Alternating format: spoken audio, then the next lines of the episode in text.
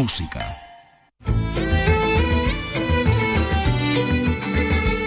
Andalucía es cultura. Con Antonio Catón. Radio Andalucía Información. Buenas tardes en este día de Santa Cecilia, el día de la música que llora la pérdida de un grande. Muchas veces te dije que antes de hacerlo había que pensarlo muy bien. Como acaban de escuchar, Pablo Milanés ha fallecido en Madrid esta madrugada a los 79 años, el creador de la nueva trova cubana, junto a otros nombres como Silvio Rodríguez o Noel Nicola. Se nos, ha ido, se nos ha ido, pero nos ha dejado un buen puñado de canciones que nunca morirán. Hoy las vamos a recordar, las vamos a compartir en este espacio para la cultura, en el que además tenemos y eh, mucho de cine documental, porque el FICAL está en velocidad de crucero. Hoy el protagonista es el documental sobre la vida y obra de Manuel Falces, Premio Nacional de Fotografía, el documental Inventario de Espejos. Por otra parte, esta tarde se estrena en Cádiz el documental M sobre los menores inmigrantes no acompañados que llegan a España y a ello se suma que el documental de Pico Reja acumula nueve candidaturas a los premios Goya. Así llegó, cambiando sin saber la herida por caricias, dejando el tiempo sin motivo ni manillas. Es este amor, es este amor. Y hoy tenemos aquí con nosotros a una estrella extraordinaria. Estrella porque además es de Corea como la patrona Estrella. Y su hija se llama Estrella. Como mi hija ¿Eh? Estrella. Pastora Soler, ¿qué tal? ¿Cómo estás? Muy bien, encantada Hoy de estar Libra. aquí. No es que libre hoy, que se está aquí Hoy trabajando. Libra. Libra. Libra se llama Libra se llama su disco que nos trae pues una pastora en su momento actual, ¿no? Pues sí. Eh, son 12 historias que tienen que ver con, todo lo que yo quiero transmitir en, en este momento y con, pues con, mi forma de cantar y, mi música característica. Enseguida lo vamos a descubrir. Y asuntos de patrimonio. La Diputación de Córdoba acoge hoy sus segundas jornadas de patrimonio barroco y por cierto, les damos noticia de la restauración eh, de dos crucificados barrocos también que pertenecen al Museo de San Juan de la Cruz de Úbeda. Y hoy también se conmemora el Día de los Gitanos Andaluces, que trata de, de valorar la aportación que estos han hecho a la cultura y a la identidad andaluza. Todo esto y más en un programa que realiza mm, Dani Piñero, sí señor, y produce Ryan Gosto. Andalucía es cultura. Con Antonio Catoni. La vida no vale nada si no es para perecer, porque otros puedan tener lo que uno disfruta y ama. La vida no vale nada si yo me quedo sentado, después que he visto y soñado que en todas partes me llaman. La vida no vale nada cuando otros están matando y yo sigo aquí cantando cual si no pasara nada. La vida no vale nada si escucho un grito mortal y no es capaz de tocar mi corazón que se apaga. La vida no vale nada si ignoro que el asesino... Este Día Internacional de la Música pues ha venido con, con una triste noticia. Eh, este mismo día se ha apagado una de las voces más decisivas de la música iberoamericana. Eh, como les hemos contado, Pablo Milanés ha fallecido en Madrid a los 79 años, ciudad en la que residía desde hace, desde hace un tiempo y en la que se estaba tratando de, cáncer. El cantautor cubano nos deja canciones de amor inolvidables, eh, canciones de solidaridad como este La vida no vale nada. Le puso voz a poemas de Nicolás Guillén, de José Martí, pero también convirtió en himnos canciones como Yolanda o Yo no te pido. Su música y sus letras quedan ya para siempre en nuestra memoria. Este es el perfil que ha elaborado Marilo Rico.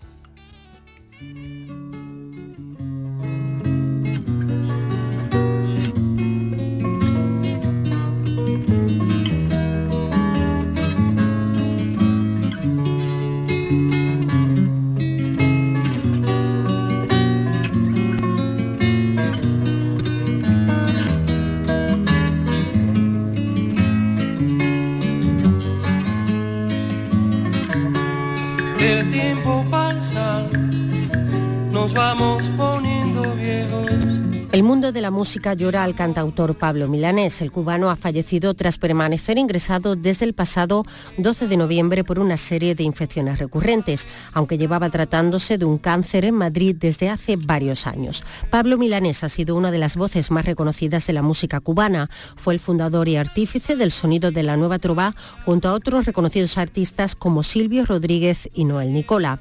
También fue cultivador brillante del feeling, del bolero y de la música tradicional cubana. El que primero rescató del olvido a viejos trovadores como Compay II y sirvió de puente en su país entre generaciones y estilos. En definitiva, Pablo Pablito, como le llamaban sus amigos, fue reconocido por su talento como uno de los grandes cantautores en lengua española. Cantó y habló del amor, denunció la desigualdad y fue también durante las últimas décadas una de las figuras de la cultura cubana más críticas con el sistema político de la isla. Durante su larga carrera, Milanes compuso más de 400 canciones y publicó más de 40 álbumes. De todos sus temas, fue Yolanda el que más interpretó a lo largo de su trayectoria, convirtiéndose en todo un himno. El cantautor logró varios galardones a lo largo de su dilatada carrera artística de más de cinco décadas. Entre ellos destacan el Premio Nacional de Música de Cuba y el Grammy Latino a la Excelencia Musical. La capilla ardiente de Pablo Milanés ha quedado instalada en el Tanatorio San Isidro de Madrid para ser despedido por sus familiares y amigos. Vamos viviendo, viendo las horas que van muriendo. Las viejas discusiones se van perdiendo entre las razones. Con gran dolor y tristeza lamentamos informar de que el maestro Pablo Milanés ha fallecido esta madrugada del 22 de noviembre en Madrid. Agradecemos profundamente todas las muestras de cariño y apoyo a toda su familia y amigos que en estos momentos tan eh, difíciles eh, es el comunicado que se ha difundido a través de las redes eh, sociales del, artista. pues sí, temas inmortales que quedan en nuestras memorias y en nuestros corazones como este para vivir. Muchas veces te dije que antes de hacerlo había que pensarlo muy bien. Que a esta unión de nosotros le hacía falta carne y deseo también. Que no bastaba que me entendieras y que murieras por mí. Que no bastaba que en mis fracasos yo me refugiara en ti. Y ahora ves lo que pasó al fin nació.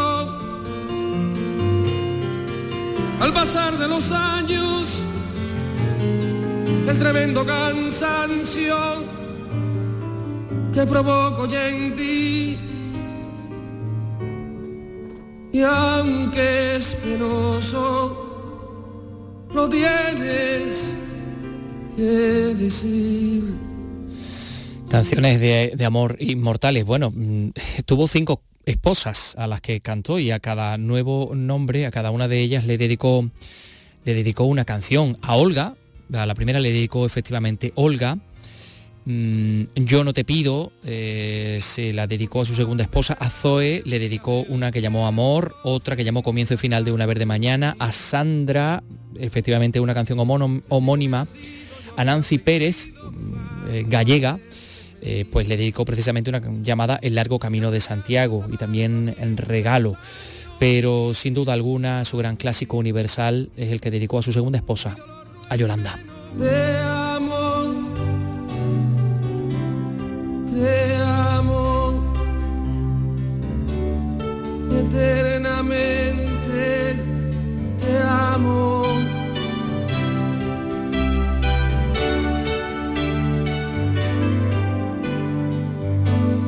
Me faltarás, no voy a morirme.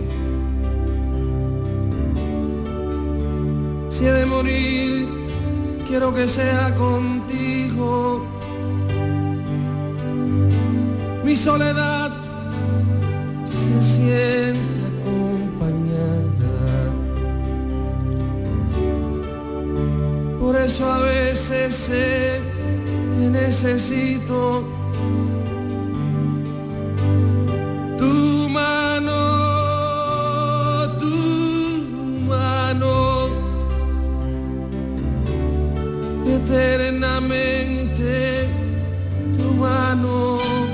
Milanés, descanse en paz en este día de Santa Cecilia en el que vamos a tener mucha música. Van a escuchar a Pastora Soler que está, que está por aquí, que ya se ha presentado. Va a ser dentro de, uno, de unos minutos porque antes tenemos que hablarles de cine. Son las 3 y 10 minutos. Andalucía es cultura. Radio Andalucía Información. Bueno, pues vamos con el Festival Internacional de Cine de Almería, el FICAL, que se está celebrando hoy, como les anunciábamos, proyección sobre el documental o proyección del documental sobre la vida y la obra de Manuel Falces, fotógrafo, de hecho Premio Nacional de Fotografía, que tiene por título Inventario de espejos. Belén Nieto, cuéntanos. Hoy sin duda un día importante para el Festival Internacional de Cine. A las 8 en el Teatro Apolo proyección del documental Inventarios de Espejos un repaso de la obra de Manuel Falces, Premio Nacional de Fotografía, una obra de vanguardia que crea un discurso y que se adapta a la evolución de las culturas. Falces fue un artista que escribía con la foto, de ahí que conecte con todas las generaciones. José Manuel Mourinho, director del documental. Espero también que el documental sirva para que la gente eh, descubra eh, determinadas facetas de, la, creatividad de Manuel Falces que no se han tratado demasiado, que no se conocían mucho. Por ejemplo, su aportación en el campo de las artes audiovisuales. Eh, él tiene de manera pues, bastante, cuando era, era, muy joven y comenzaba también con la fotografía, hizo también ejercicios de experimentación cinematográfica que podrán ver en el documental y que son hermosísimos. En la sección Ópera Prima del festival hoy se presentan dos nuevas películas a concurso, La Jaula con Elena Anaya y Carlos Santos como protagonistas que tienen 20 candidaturas a los Goya. Elena Anaya descubre mañana su estrella en el Paseo de la Fama y recibe el premio Almería Tierra de Cine. También se presentan hoy en Los Márgenes la película de Juan Diego Boto con Penélope Cruz y Luis Tosar como protagonistas sobre el drama de los desahucios que tiene ya 19 candidaturas a los Goya.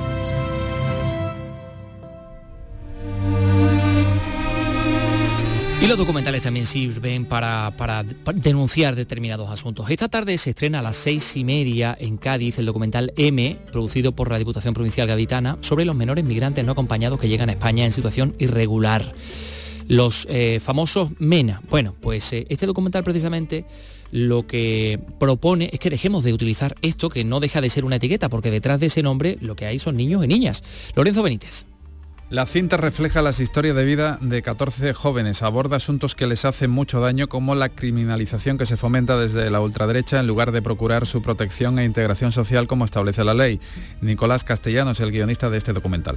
Una parte del documental va dirigida precisamente a preguntarles a ellos qué sienten cuando se les eh, llama todo el rato con unas siglas o cuando se les llama con prejuicios, que básicamente son prejuicios populistas, racistas, pues quieren definir a estos chicos como un grupo de, presuntos delincuentes y de presuntos violadores y todos estos tópicos y todas estas mentiras que los datos oficiales demuestran que no son así.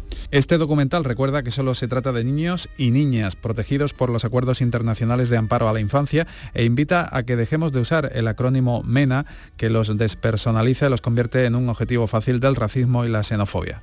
Ese ruido de la tierra callada. Esta es la canción de Rocío Márquez eh, para el documental Pico Reja, este documental andaluz, dirigido por Remedios Malvarez y Arturo Andújar, que por cierto hoy les contamos cuenta con nueve candidaturas a los premios Goya en la edición de este año. Esta semana es la semana de las votaciones, así que saldremos de, dudas a ver cuántas eh, candidaturas se convierten en nominaciones.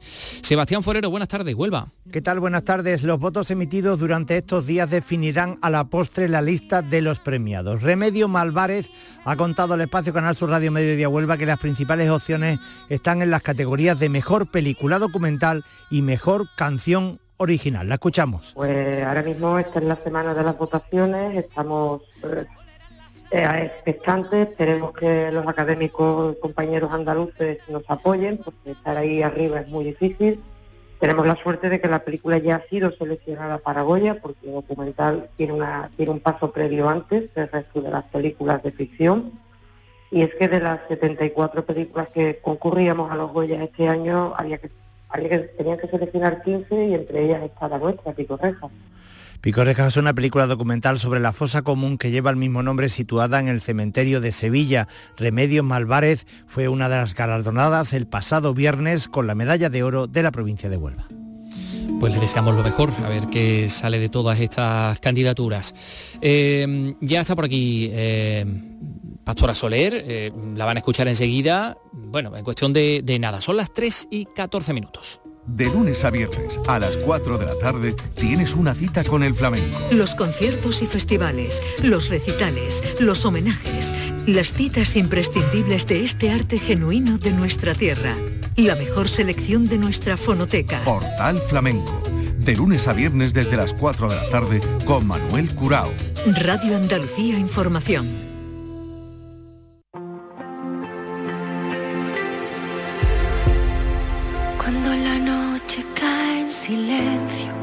Cuando habla solo el corazón, que va gritándote, despierta, despierta. Cuando te lanzan al olvido, cuando no escuchan ya tu voz, ni aquellos que llamas de amigos. Cuando se creen que te han vencido y quien te amó te remató, es cuando más, es cuando más soy yo. Valiente, sin miedo, creciendo, me levantaré como un rascacielos. Pastora Soler, buenas tardes. Muy buenas tardes. Vamos a ver, vamos con el horóscopo de hoy. Eh, no abuses de las tarjetas de crédito. Luego hay que pagarlas, sé prudente. Vas a ilusionarte con ciertos proyectos de trabajo que empiezan a andar. Tendrás que hacer algo que no quieres para evitar conflictos, pero te conviene. Te enfrentarás a las cosas poco a poco en el amor y una a una así te saldrán bien. Tu alimentación está un poco descompensada, intenta cuidarla debidamente. En la salud te sientes con cansancio, por eso tienes cambios de humor y nervios. Procura parar un poco. Pero eso es de verdad. Oh, Claro, el horóscopo de Libra de Vamos a hoy. empezar con las tarjetas de Hombre. crédito. Empezamos está de con el- coña. con el horóscopo de Libra de hoy. A ver, algo de verdad te, aquí. te he ido tomando en serio un poquito, ¿eh? Muchas cosas. A ver. Muchas cosas. Yo creo que menos lo de las tarjetas, porque no da tiempo de ir de compra ni de nada. El resto, pues sí, El resto sí, claro. sí, Imagínate, una alimentación cuando uno descompensada. está en plena promoción, pues es eh, Te- te- en fin, te cambia la vida. Alimentación descompensada, cambios de humor, nervios, todo, todo, todo, todo. Claro. Por eso ya te he tomado en serio. No, no, no, final. no. Es que este es el horóscopo de Libra de hoy, que yo lo he cogido porque estamos escuchando el nuevo disco de Pastora Soler que tiene por título Libra.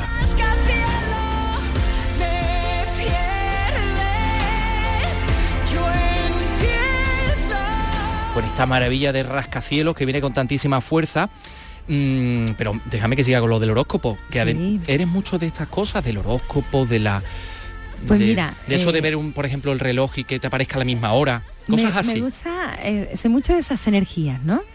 Eh, a mí mi horóscopo siempre, yo bueno, menos en la edad que todos o, o- o todas, cuando teníamos como 15 y 16 años, te ibas al super pop con tus amigas y el horóscopo, esas tonterías que nos gustan cuando somos jóvenes, pero después sí que me he identificado siempre mucho con, mi horóscopo, Mm, muchas de las cosas de Libra y sobre todo eh, lo que veo que, más me marca es el equilibrio, que para mí es fundamental en mi bienestar, en mi salud mental, en un montón de cosas, que además puede ser que mi vida es un poco caos, pero dentro de ese caos yo tengo que tener mi orden y mi equilibrio.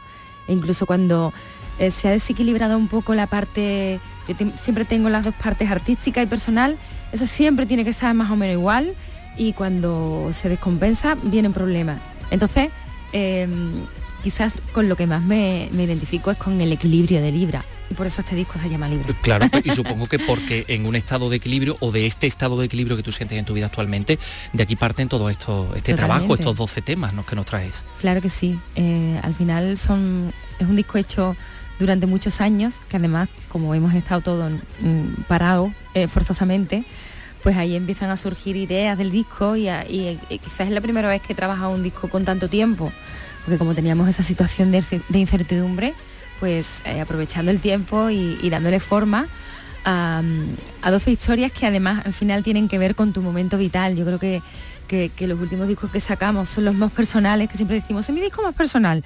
No es una frase hecha, es que... claro, es que- eso te sirve para todo. Claro, es que al final es el- ese último disco recoge tu momento personal y en este momento eh, eh, es eh, un, disco de mucha fuerza, de mucha superación. Creo que todos en estos años hemos tenido que, que, que, que- elevarnos, que, superar muchas cosas. Hemos tenido un aprendizaje personal y de vida muy potente, ¿no?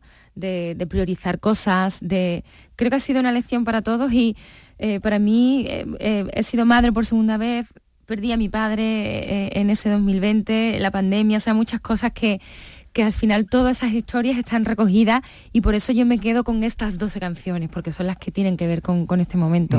Eh, un trabajo, bueno, hablabas de eso, de resurgir como el ave fénix, como este rascacielos que estábamos escuchando, pero es un trabajo también de muchísima diversidad, ¿no? Sí. En la que tiras también de tu lado más eh, de raíz, eh, también, claro. pero que también te metes en otras historias que, que no tienen nada que ver. Totalmente.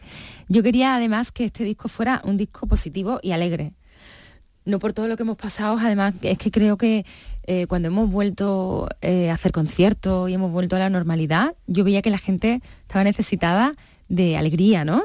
Siempre canciones un poco con un tinte más melancólico y tal, eh, pero con eso, yo veía que la gente lloraba tanto con canciones que digo, no, tenemos que tirar de, venga, vámonos con un poco de... Vamos a venirnos arriba un claro, vamos a venirnos arriba y vamos a contar historias que aunque tengan tal, pero terminen de manera positiva.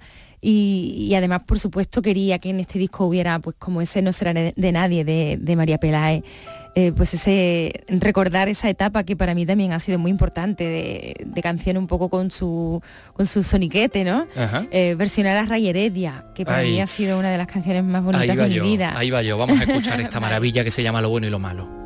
Paso la vida pensando en lo bueno y lo malo mi mente está triste, me siento algo extraño, mi cuerpo se agota, mi alma lo nota. De ver en el mundo mentiras de otra boca, la loca envidia que trae la mentira. Palabras tan falsas que por mi mente pasan, hoy pasan, el tiempo se pasa y los años me cansan que aquí has implicado tú. Eh, esta la producción también está Claro, bueno, porque eh, eh, es un piano y voz, como han podido escuchar, pero sí era difícil. Para mí siempre los clásicos y canciones que para mí son tan importantes como esta, que de verdad yo sido siempre mucho de rayería, de pata negra, de esos principios de Ketama.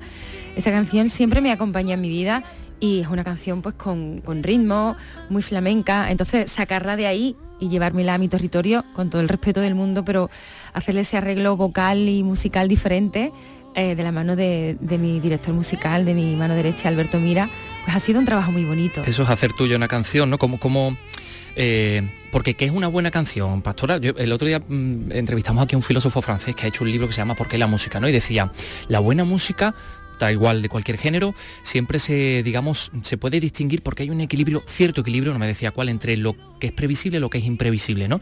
Ahí, por ejemplo, en, este bueno y lo malo vemos ese cambio de tonalidad tan, tan, tan atractivo, ¿no? ¿Qué es la buena música para Pastora Soler? Qué difícil, ¿no? Porque además yo que tengo que, elegir canciones, eh, muchas veces cuando estás en ese proceso dices tú, ¿por qué dejo esta fuera y cojo esta? Eh, porque se me han quedado muchas canciones que yo además incluso he grabado una voz por, por y al final, eh, yo creo que, la buena música es la que te llega, la que transmite. Lo que siempre hablamos en, todo esto es el transmitir. Eh, también hay que a veces no ser egoísta y, hacer discos pensando en el público. Yo conozco ya a mi público muy bien porque son muchos años. Entonces hay pequeñas licencias como por ejemplo este Lo bueno y lo malo o algunas canciones que a lo mejor no son los singles claros, pues no sé, como El amor en cualquier parte o, Respira, pero que, son pequeñas licencias porque me llegan. Pero hay que hacer el equilibrio entre lo que la gente quiere, entre lo que tú quieres, pero sobre todo eh, la finalidad y el objetivo de todo esto es que la gente esa canción la haga suya, se la lleve a su casa y a su vida y a su día a día para hacerla suya y creo que eh, eh, es la satisfacción más grande cuando te cuentan, oye, pues gracias a esta canción yo he salido de esto. Eh, o estoy pasando una enfermedad y en las quimios me, me pongo tus canciones. Eso es lo más brutal de todo esto. Uf, qué impresión. Eso lo de lo de la quimio, quienes, quienes, tenemos casos cercanos, ¿no? De gente que ha pasado por, por una enfermedad como esta, ¿no? Mm, pero también es terapéutica para ti, por ejemplo, este del cielo a mi corazón. Siento tu risa, tu mirada al sol.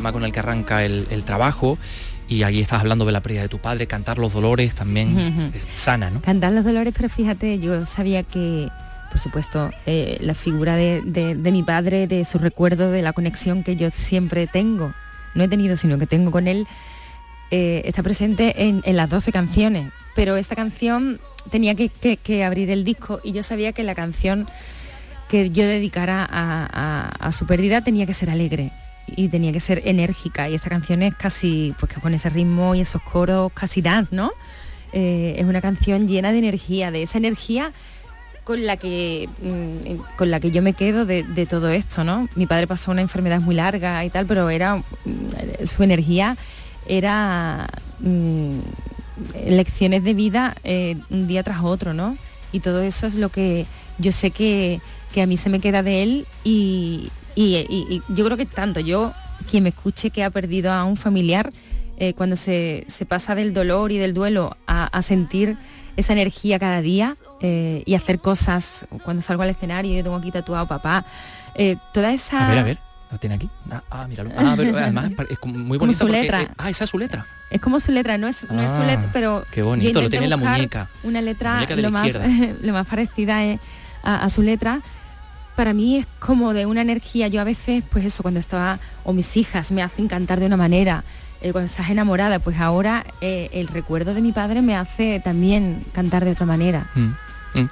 Eh, oye, por cierto, en algunas entrevistas, porque también la ausencia en muchas ocasiones lleva a gente a la depresión, en algunas entrevistas te he escuchado hablar de la, de la salud mental, que no sé si es porque has tenido algún caso cercano. Bueno, el mío, yo creo que yo compartí en un momento determinado de mi vida. Eh, La depresión también. el retirarme de los escenarios por, por- por un, un cúmulo de cosas relacionadas con, con la salud mental, sobre todo cuando te caes por inseguridades y eso te lleva a, a episodios en el escenario. Yo aquello lo compartí con, con la gente hace ocho años que no era tan usual hablar de eso, ¿no? Yo recuerdo que cuando, cuando yo hice el comunicado de que me retiraba, se armó un gran revuelo porque no era tan normal. Eh, después, eh, gracias a Dios, se está normalizando cada día más y cuando hay casos de deportistas o, se suele hablar de esto, ¿no? Y, y creo que no hay que llevarlo a profesiones tan de cara al público o tan extremas como las nuestras. Creo que eso mm, es una cosa normal del día a día, de quizás en el momento en el que vivimos, que es tan estresante, tan competitivo. Eh, y para mí es muy importante, por supuesto, yo me caí pues hasta dejarlo todo y me volví a levantar. Por eso también Rascacielos tiene mucho significado para mí porque es casi mm, autobiográfica. Oye, pues me encanta que hables de, de esto también, porque muchas veces trivializamos mucho lo del tema de la salud sexual. eh, sexual. Sexual también. también, también es, importa- también También es importante, ¿eh? También es que todas las cosas hay que normalizarlas. No, pero es verdad que lo del tema de la salud mental a veces, ya cada vez se escucha menos, ¿no? Este está loco perdido, este está loco perdido. Oye, espérate, ¿no? Vamos a hablar de esto de otra, de Yo otra creo que manera, ¿no? Todos necesitaríamos tener a un... a un Que bueno no estamos coach, nadie, ¿eh? na- nadie, nadie, No. nadie, andamos bueno. a un psicólogo, o sea, psicólogo, coach emocional, como lo queramos llamar. Yo creo que en las herramientas de... Yo, por ejemplo, que ahora tengo que gestionar mi maternidad, dos niñas, mi pareja, mi madre, que estoy muy pendiente de ella, mi trabajo.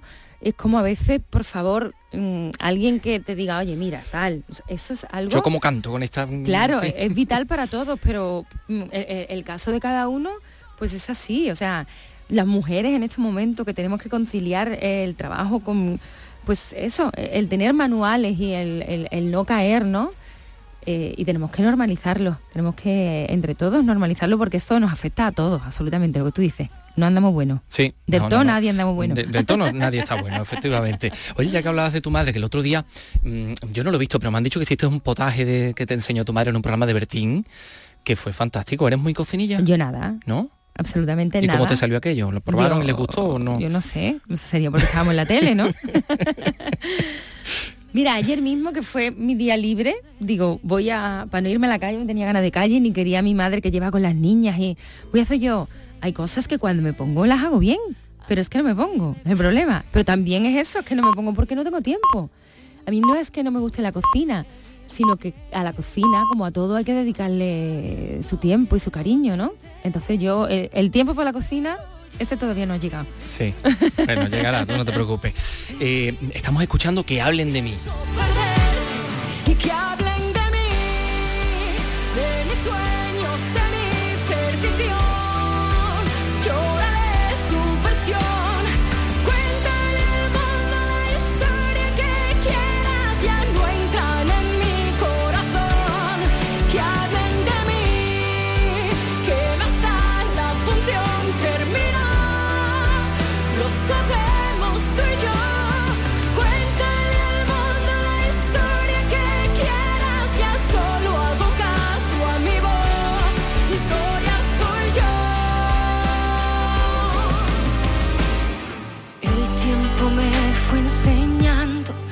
Hablan mucho de ti en Corea, te hablan mal, hablan No, bien, hay mucha pelusilla, Dios, ¿no? que que va, que va.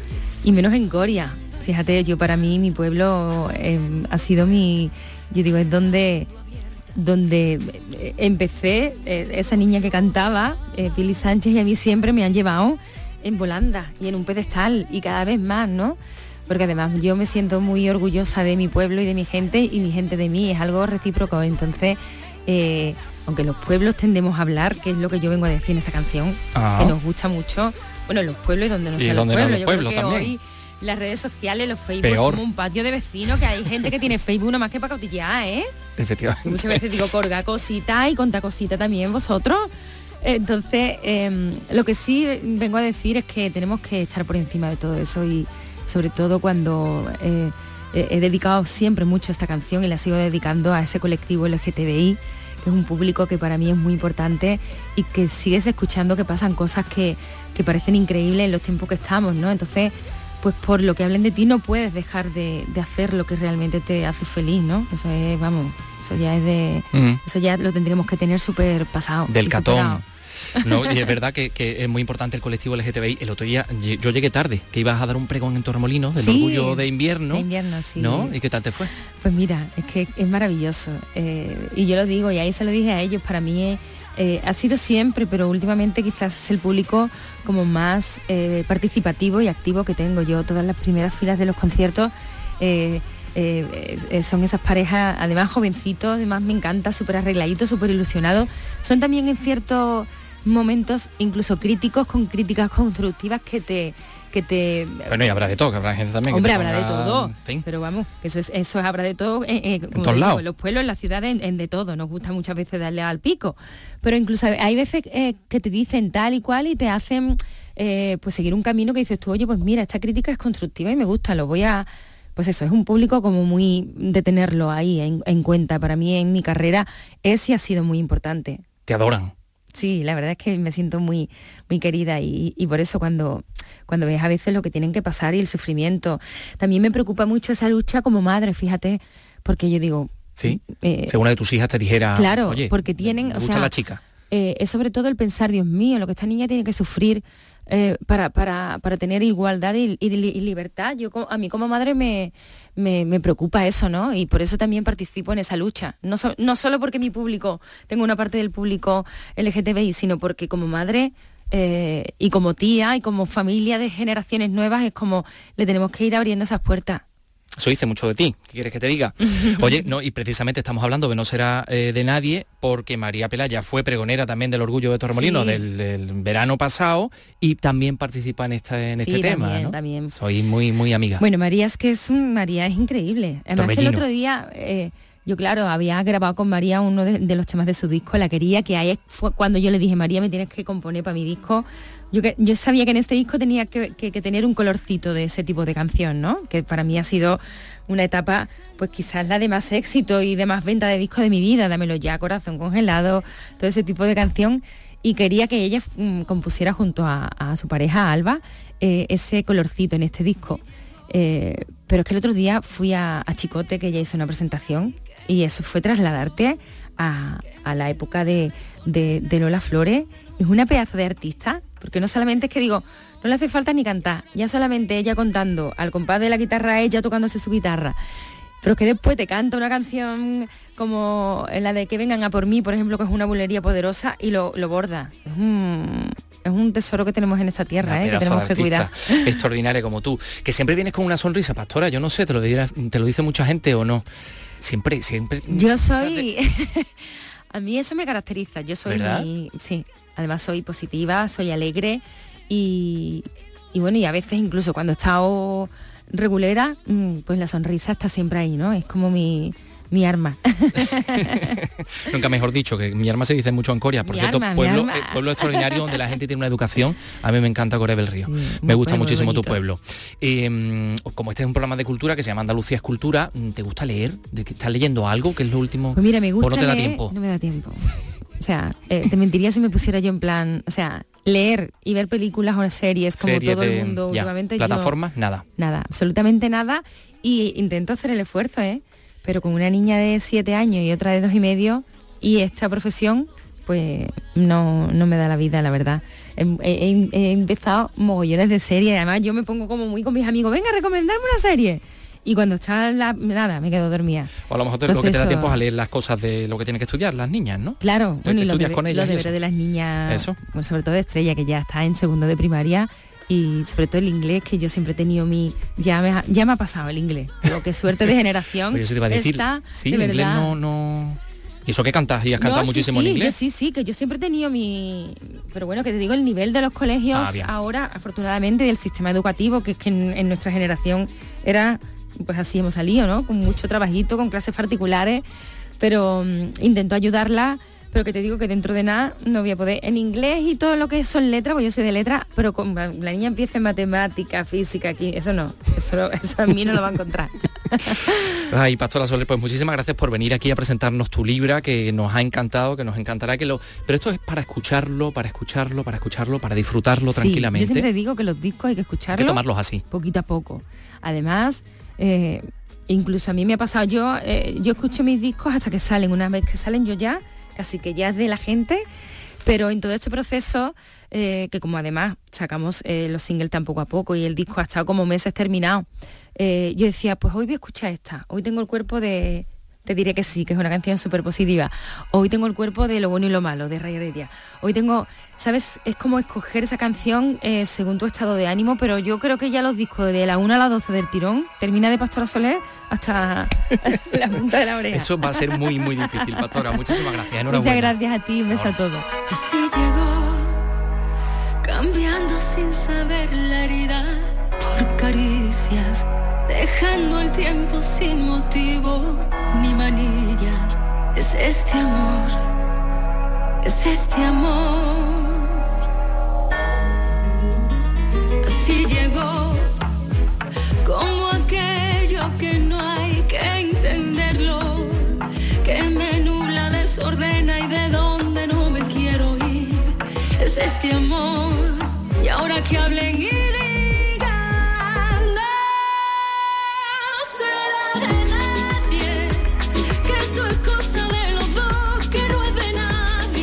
Ahí está este Libra, pues, podría decir Pastora Soler como, como umbral. He venido aquí a hablar de mi Libra, en este caso, claro, como de palabras, ¿no? Em, en este día, por cierto, que es el Día de los Gitanos Andaluces, día para celebrar, para reivindicar también jornada que trata de dar visibilidad al pueblo gitano en nuestra región y a la aportación que estos han hecho a la cultura y a la identidad de Andalucía. Así que enhorabuena al, pueblo gitano y, enhorabuena a todos, claro que sí. Eh, son las 3 y 39 minutos enseguida le vamos a hablar de patrimonio, del barroco, sí señor. Andalucía es cultura, con Antonio Catoni. En la revista de Radio Andalucía Información tienes el repaso a la actualidad del día. La última hora, conexiones en directo, información especializada, música. Tu programa de tarde en Radio Andalucía Información es La Revista. De lunes a viernes, desde las 5 de la tarde, con Beatriz Rodríguez. Radio Andalucía Información.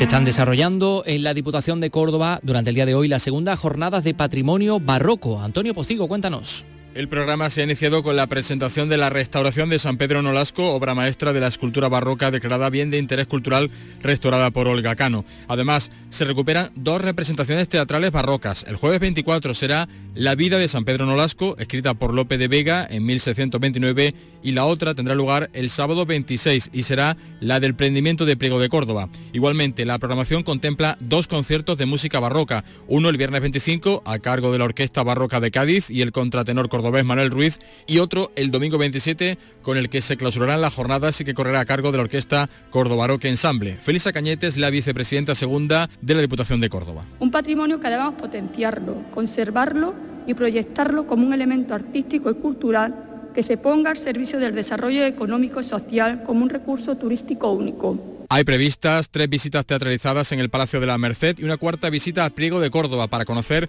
los principales monumentos barrocos de la localidad, así como una actividad el domingo para el público infantil.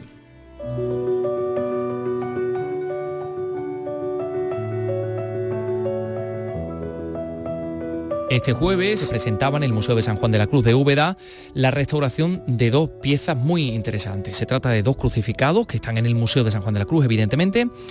Eh, restauración que por cierto hay que decir se ha llevado a cabo gracias a la colaboración de la Caja Rural de Jaén. Estamos hablando de eh, imágenes de pequeño tamaño, el crucificado de los cuatro clavos del siglo XVII.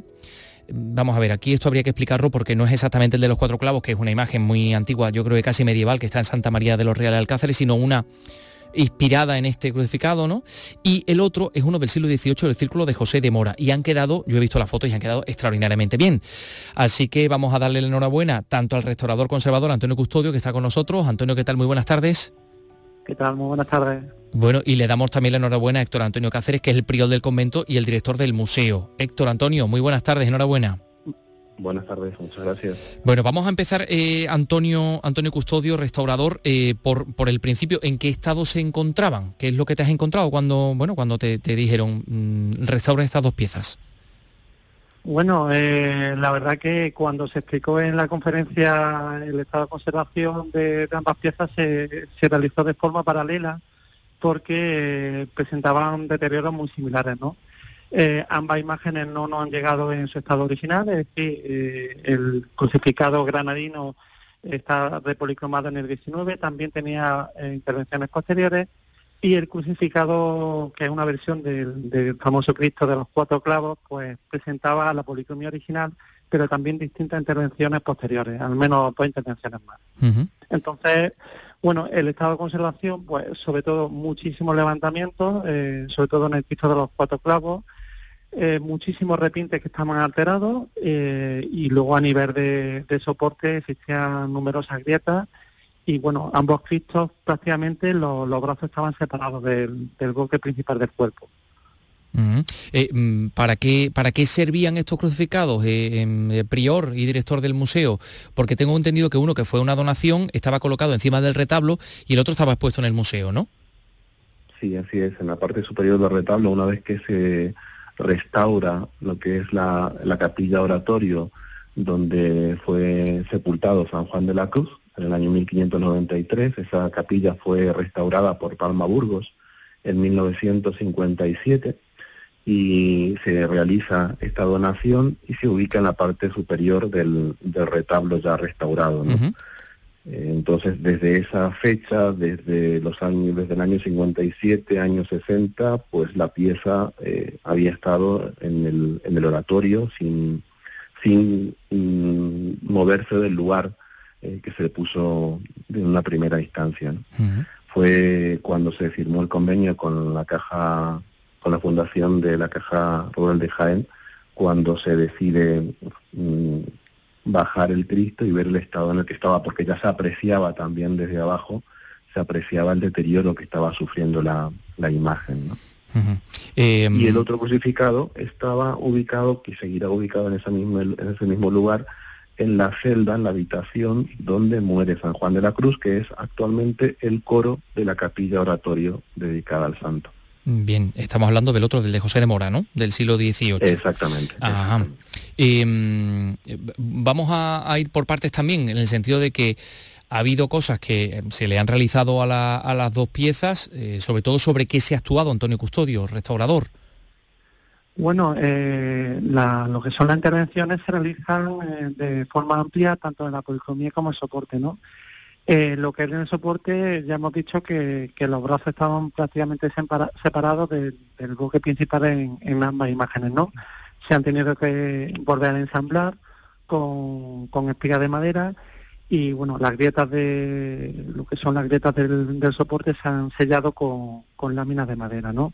Lo que es la policromía, pues hemos tenido bastantes limitaciones porque eh, se realizaron diferentes catas y, bueno, nos encontramos, por ejemplo, en el crucificado granadino que no presentaba la policromía original, eh, justo debajo del, repinte que presenta actualmente. El repinte es posiblemente del siglo XIX y, bueno, hemos tenido que limpiar lo que son los depósitos superficiales y algunos repintes posteriores que estaban alterados. El mismo caso prácticamente ha sido en el, en el crucificado de los cuatro clavos, que nos encontrábamos pues al menos dos intervenciones. Cristo originalmente no era tan sangriento, tenía un sudario que era liso, no tenía esas líneas azules que vemos actualmente.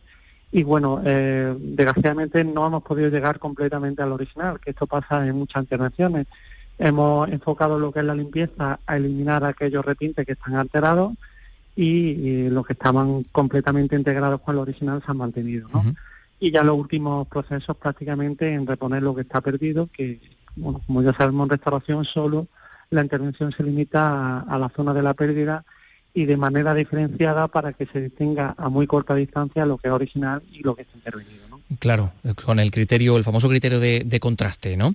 Em, sí, de diferenciación. Eh, sí, eh, estabas hablando del crucificado granadino, es decir, del que está atribuido al entorno de José de Mora, pero es que el otro, el de los cuatro clavos, ha descubierto, bueno, un poco en la, intervención, que tiene unos rasgos, sobre todo en el rostro, que te llevan también a otro autor granadino, al padre de Pedro de Mena, Alonso de Mena, ¿no? Sí, bueno, eh, hay que aclarar que, son hipótesis que establecen distintos historiadores que han colaborado con nosotros durante todo el proceso. Eh, concretamente, José Joaquín eh, Quesada, el que estableció en primer lugar la hipótesis que podría ser una, una versión de este Cristo de los cuatro clavos.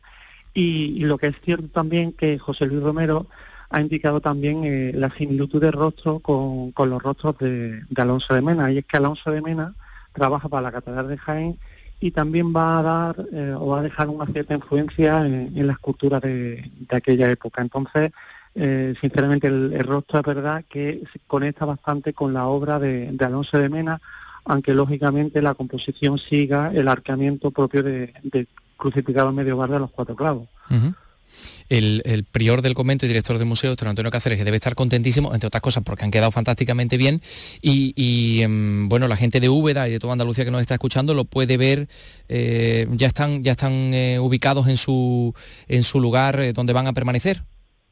Sí, desde un primer momento, una vez que ya las piezas fueron, finalizaron todo el proceso de restauración, se han ubicado ya en los lugares donde, donde van a estar de una forma definitiva dentro del espacio de las salas del museo. ¿no? Uno está el Cristo de los Cuatro Clavos, eh, actualmente estará ubicado en la sacristía, que es la primera sala del museo, la sacristía de, del oratorio de San Juan de la Cruz, y la otra en el lugar donde estaba también previamente a la restauración, que es la celda donde muere San Juan de la Cruz. Eh, ambas piezas ya están en su, en su lugar para, para poder ser apreciadas ahí. Y para que las podamos disfrutar todo. Bueno, tenemos que decir aparte que se ha celebrado hace muy poquitos días la Semana Sanjuanista, en su edición, no sé si el número 14, mm, ¿verdad Héctor Antonio? 14 45. sí, me parece que he cambiado el orden de los números. La edición número 45, pero en esta ocasión ha habido cosas muy, muy, muy interesantes, ¿no? Ahí estaba Vieto Rubido hablando de, el periodismo y la obra de San Juan de la Cruz, que, seguramente os dejaría con la boca abierta, ¿no? Sí, sí, sí, así es, como San Juan de la Cruz como inspirador también del oficio periodístico, ¿no? En la búsqueda de la verdad. En esa vertiente de San Juan de la Cruz como cronista del alma lo definió él, ¿no? Eh, también buscando dilucidar ¿no? todos los entresijos del, del interior de la persona humana ¿no? Eh, para desengañarla totalmente, ¿no? también de todo aquello que, que puede falsear esa, esa identidad propia del, del ser humano. Entonces se lo, lo, ponía como paradigma a San Juan de la Cruz de la búsqueda de la, de la verdad. ¿no? Inspirador, una figura inspiradora en, tantos aspectos de la, de la, vida, de la cultura, de la sociedad, ¿no? San Juan de la Cruz, eh, hace muy poquito, por cierto, estaba escuchando eh, una entrevista a Joaquín Sabina, en el que precisamente se refería al propio San Juan de la Cruz, otro ubetense, Em, que se refería a la obra de, un poeta tan excepcional como es el, el, santo San Juan de la Cruz. Bueno, pues así han quedado estos, estos dos crucificados, los pueden ustedes ver en el Museo de San Juan de la Cruz de Úbeda. Eh, enhorabuena Antonio Custodio, restaurador conservador que se ha encargado de esta intervención y enhorabuena también al, al, prior, y al director del, Museo, Héctor Antonio Cáceres. Gracias a ambos. Muchísimas gracias, a vosotros. Un saludo. Un saludo.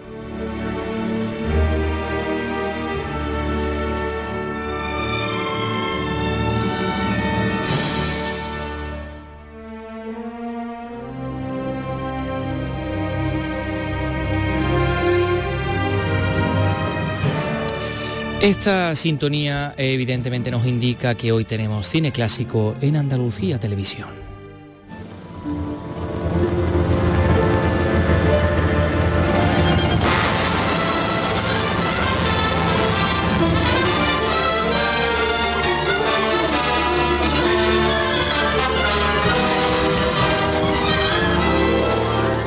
Esta es la película que vamos a tener esta noche. Efectivamente eh, es una mujer en la playa.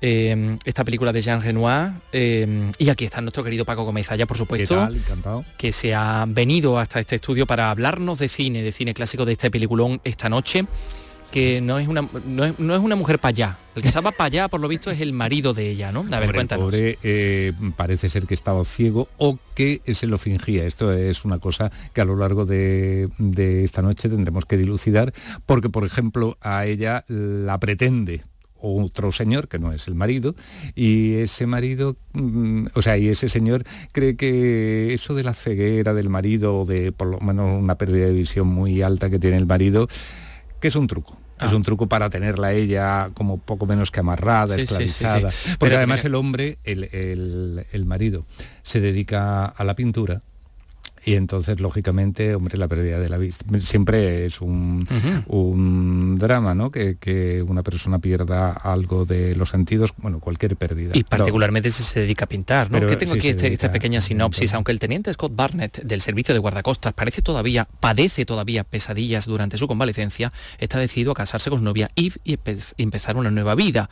Pero un día se encuentra en la playa con Peggy la mujer del famoso pintor ciego ese es el punto de partida. Ese es el punto de partida. Es una película del año 46 o 47. Debió de rodarse. 47, sí. Debió de rodar. Sí, lo que pasa es que generalmente los norteamericanos ponen la fecha del estreno. O sea, es posible que se rodara antes porque además esta película tuvo unos ciertos problemas después en postproducción. Al productor no le acababa de gustar lo que se había hecho. Entonces, la verdad es que la vemos hoy lo que vamos a ver esta noche es como una especie como de de síntesis, de, hay así como algunas elipsis. El montaje es un poquito abrupto porque, bueno, quitó algunas cosas que decía que hacían la película demasiado larga y que no era necesario. ¿Y por, lo tanto, por lo tanto, yo creo que cuando se rueda es en el año 46. Dime. Mm, ah, bien, bien, bien. Vale, estabas explicando esto. The Woman on the Beach, mucho antes de que se inventara el cóctel, Sex on the Beach. Pero, ¿cuál es el trabajo actoral de Joan, Joan Bennett? Robert Ryan y Charles Bickford. Joan es fundamental en la película, no solamente porque sea la mujer en la playa la que da título, eh, eh, o, sea, que, lo lleva en el título la película, ¿no? o que la lleva en el título, sino porque además Joan estaba en un momento magnífico, había hecho dos películas que son claves en la historia del género negro, como son eh, La mujer del cuadro y Perversidad, las dos dirigidas por Fritz Lang, y esta película como muchas otras de los años 40, de esta época eh, eh, en que el cine negro vivió su, apogeo, uno de los momentos de mayor esplendor que ha podido tener a lo largo de la historia del cine, eh, tiene ese aire, ¿no? porque no solamente tienen películas que verdaderamente son del género, sino que Gilda, por ejemplo. Pues Gilda tiene algunas cosas que dices, esto es casi de género negro, no exactamente es que sea una película del género negro, pero lo es y muchas otras, ¿no? Y esto le pasa a una mujer en la playa.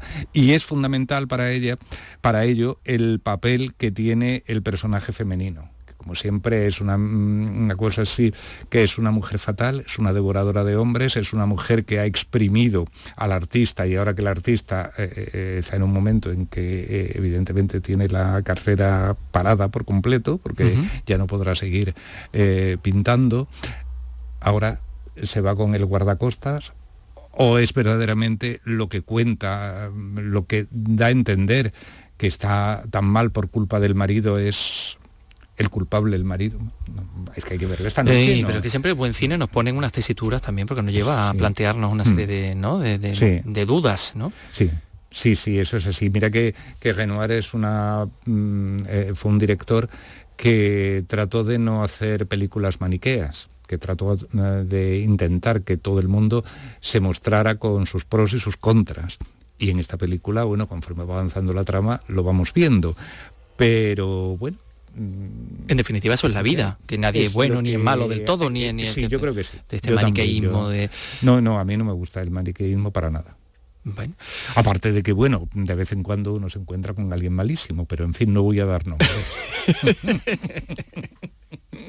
es posible que algunos de, vez en cuando también se encuentra uno con alguien buenísimo como es el caso como es el caso de nuestro queridísimo Paco Comezaya que es tan bueno tan bueno tan bueno que viene aquí cada vez que se lo pedimos a contarnos el peliculón que tenemos eh, por la noche en Andalucía Televisión. Así que esta noche una mujer en la playa Paco sí, no no lo vamos a perder. Aparte de Joan Bennett, que realmente es una de sus grandes interpretaciones, está Robert Ryan, están Charles Pickford y están todos muy bien, porque no deja de ser un maestro Jean Genoir, que por cierto fue ya la última película que rodó en Hollywood.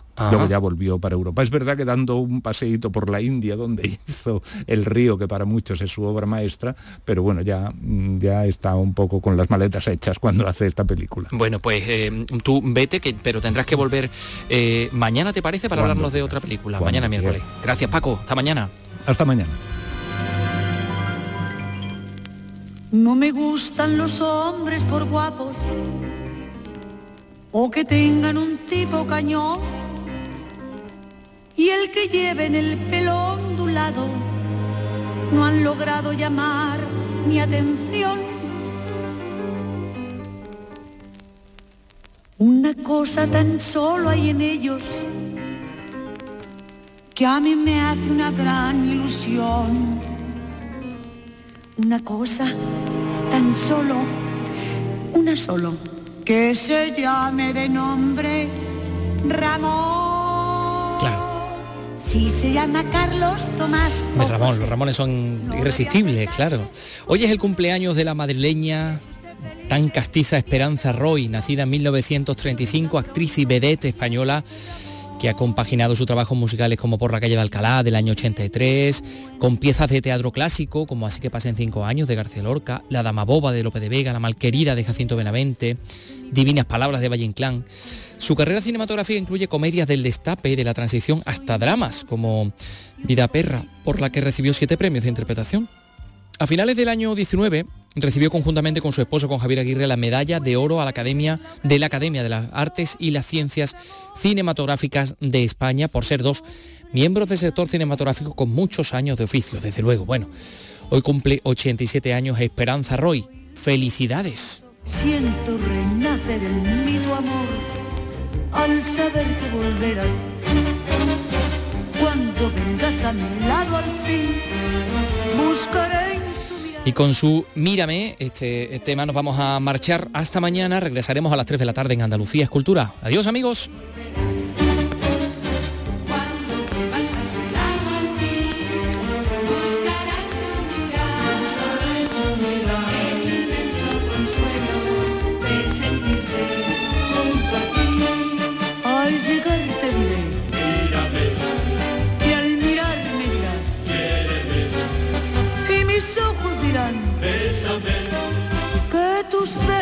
Loca decir si tu amor es verdad. Mírame.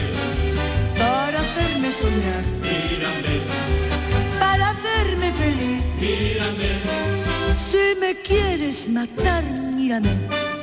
Al mirarle mira, mírame.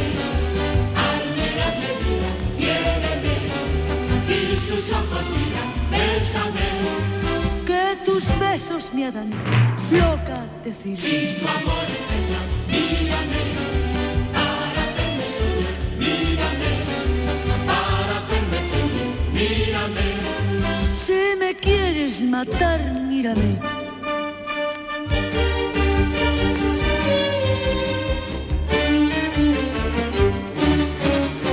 Siento renacer en mi tu amor al saber que volverás. Andalucía es cultura.